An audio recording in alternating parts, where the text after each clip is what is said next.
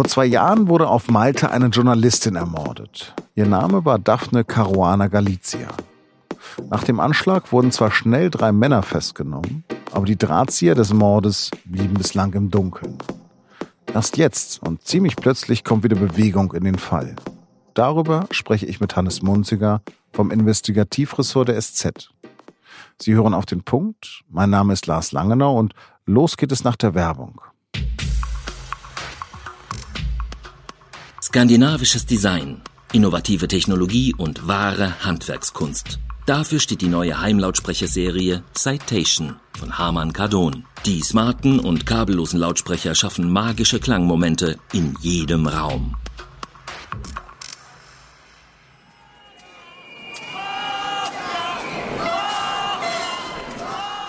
Seit Tagen gehen die Menschen auf Malta auf die Straße. Sie rufen Mafia und fordern politische Konsequenzen. Am Samstag waren es 20.000, die in Valletta Aufklärung über den Mord an Daphne Caruana Galizia fordern, die auf Malta alle nur Daphne nennen. Daphne wurde im Oktober 2017 Opfer eines Autobombenanschlags. Sie schrieb über Korruption und Steuerhinterziehung in den höchsten Kreisen von Malta. Die letzten Worte, die sie in einem Blog-Eintrag über ihre Recherche über die Korruption auf Malta schrieb, waren, die Situation ist zum Verzweifeln. Bisherigen Erkenntnissen von Ermittlern und Journalisten zufolge könnte es sich bei dem Auftraggeber des Mordes um einen schwerreichen maltesischen Unternehmer handeln. In den Fall sollen aber auch Politiker verwickelt sein, die Premierminister Joseph Muscat sehr nahestehen. Über diese größte politische Krise Maltas habe ich mit meinem Kollegen Hannes Munzinger gesprochen. Er war während des Gesprächs am Flughafen von Malta. Hannes, wenn man nicht so tief in dem Fall drin ist, wie kann man das, was gerade auf Malta los ist, in wenigen Sätzen beschreiben? Es ist eine tiefe politische Krise. Es ist die Verwicklung der ähm, höchsten Politiker in der Regierung in dem Mordfall Daphne Caruana Galizia.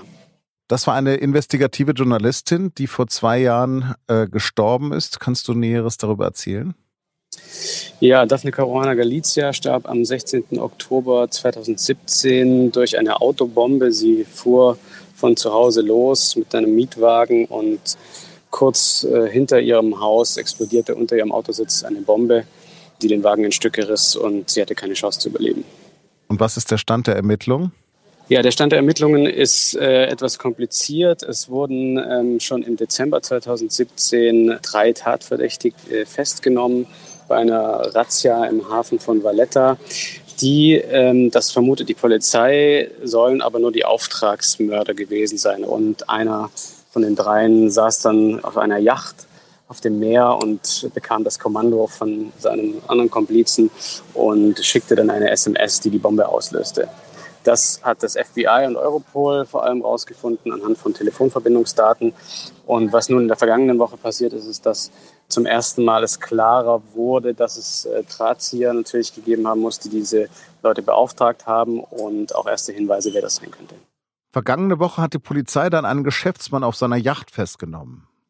Wer ist dieser Jorgen Pfennig?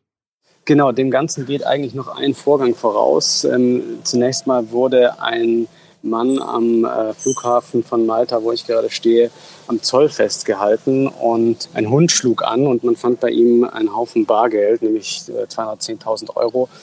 Und als man ihn deshalb verhören wollte, brach er wohl in Tränen aus und verlangte nach dem äh, leitenden Ermittler im Fall Daphne Caruana Galizia und ähm, teilte dann mit, dass er der Mittelsmann zwischen den Auftragskillern und den Drahtziehern in diesem Fall gewesen sein soll. Er hat dann eine Person benannt. Genau, und ähm, dieser Mann, das ist ein Taxifahrer, der benannte dann eben Jorgen Fennech, einen Geschäftsmann, einen der reichsten Männer Maltas, der sehr enge Beziehungen zu einzelnen Regierungsmitgliedern beziehungsweise vor allem zum äh, Stabschef des Premierministers äh, unterhielt. Welche Rolle soll er denn gespielt haben? Also das müssen natürlich erstmal Gerichte klären. Er wurde jetzt angeklagt. Dem folgt erstmal eine, eine Beweisaufnahme. Dann wird entschieden, ob es überhaupt einen Prozess geben kann. Aber er wurde belastet von diesem Mittelsmann und deswegen ist er momentan sozusagen der Hauptverdächtige. Und was könnte er für ein Interesse daran gehabt haben, sie umbringen zu lassen? Jürgen Pfennig ist in einen Skandal verwickelt, der Malta seit mehreren Jahren umtreibt.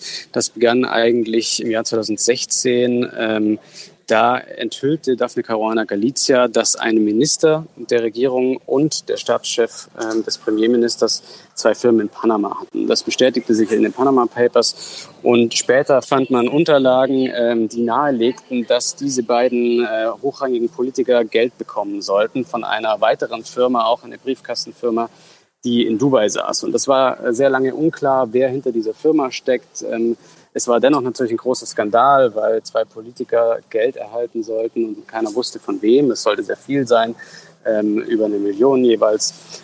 Und ähm, nachdem Daphne Caruana Galizia dann ermordet äh, waren, äh, taten sich einige Journalisten zusammen, darunter auch äh, wir von der SZ und versuchten ihre Recherchen fortzuführen. Und im Zuge dessen fanden zwei Kollegen im vergangenen Jahr heraus, dass hinter dieser dubiosen Firma in Dubai eben Jorgen Pfennig steckt irgendwie hat das Ganze doch auch etwas mit einem Gaskraftwerk zu tun, oder?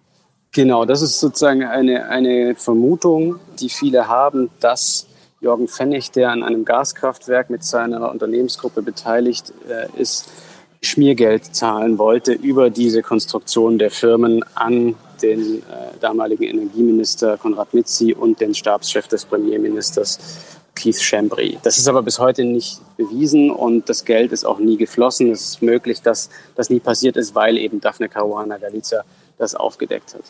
Also sehr nah dran am Premierminister, aber selbst der Premierminister, wieso kam der mit jetzt in den Strudel? Nachdem Jorgen Pfennig dann festgenommen wurde, spektakulär äh, bei einer morgendlichen Flucht oder einem Fluchtversuch äh, mit seiner Yacht, da fing er natürlich auch an zu reden. Und er wiederum soll Keith Chambry, den Stabschef des Premiers, belastet haben. Und das ist wirklich äh, ein Mann, der als, als Strippenzieher in Malta fast schon berüchtigt ist, der eigentlich so als nicht nur die rechte Hand von Muscat gilt, den Premierminister, sondern als der Mann, der wirklich die Macht in der Hand hielt. Und näher kann man dem Premierminister da nicht kommen. Mhm. Jetzt tritt er aber trotzdem zurück. Und ist das gerechtfertigt für dich? In jedem Fall. Ähm, Joseph Muscat hätte schon eigentlich vor drei Jahren zurücktreten müssen oder mindestens äh, seinen Minister Konrad Mitzi und seinen Stabschef äh, rausschmeißen müssen, als klar war, dass sie direkt nach der Wahl Firmen in Panama gegründet hatten und sich bis heute eben nicht erklärt haben, was sie damit vorhatten. Das alles hat er toleriert, das alles hat er gedeckt und jetzt fragen sich natürlich viele, warum er lieber mit untergeht, als einen seiner Vertrauten da geopfert zu haben. Vielen Dank für diese Einschätzung. Beste Grüße nach Malta. Vielen Dank. Und jetzt noch Nachrichten. In Madrid hat die zweiwöchige Klimakonferenz der Vereinten Nationen begonnen. UN-Generalsekretär Antonio Guterres forderte die Staatengemeinschaft eindringlich auf, im Kampf gegen die Klimakrise Tempo zu machen. Wenn wir nicht schnell unseren Lebensstil ändern, gefährden wir das Leben an sich, sagte er. Die Entscheidungen, die wir hier treffen, werden letztendlich darüber bestimmen, ob wir einen Weg der Hoffnung gehen oder einen Weg der Kapitulation. Die Wissenschaft zeige, dass die Erderwärmung und ihre dramatischen Folgen schneller voranschritten als bislang erwartet. Eine alte Affäre holt Ex-Siemens-Chef Heinrich von Pira jetzt noch einmal ein. Am Montag wurde der frühere Vorstands- und Aufsichtsratsvorsitzende der Siemens AG in Athen wegen Geldwäsche zu 15 Jahren Haft verurteilt. Mit dem Schmiergeld aus schwarzen Kassen wurden vor Jahrzehnten Amtsträger und Auftraggeber bestochen. Welche Folgen das Urteil für von Pira hat, ist bislang noch unklar. Sein griechischer Anwalt legte ein ärztliches Attest vor, in dem es heißt, der 78-Jährige leide an Prostatakrebs im Endstadium.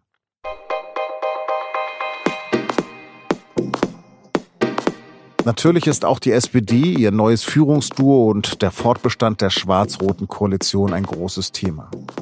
Auf sz.de und auch in der Zeitung von Dienstag gibt es dazu viele Berichte, Analysen und Kommentare.